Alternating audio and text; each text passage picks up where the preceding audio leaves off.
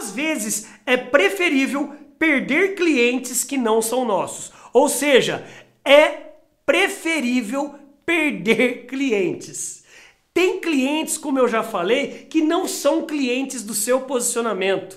Então muitas empresas hoje estão ganhando muito dinheiro, sabe por quê? Porque nicharam o público-alvo, segmentaram muito bem qual que é o target, qual que é o alvo, qual que é a persona, qual que é seu avatar. O que, que isso quer, quer dizer, pessoal? É, no seu mercado, do seu dia a dia, Tenha na mão o perfil demográfico e geográfico do seu cliente. Sabe por quê? Porque cada cliente tem o seu tipo de produto ou serviço a comprar. Então, cara, é para que ficar desesperado? Tem cliente que vale a pena perder. Não comece a se desesperar, não.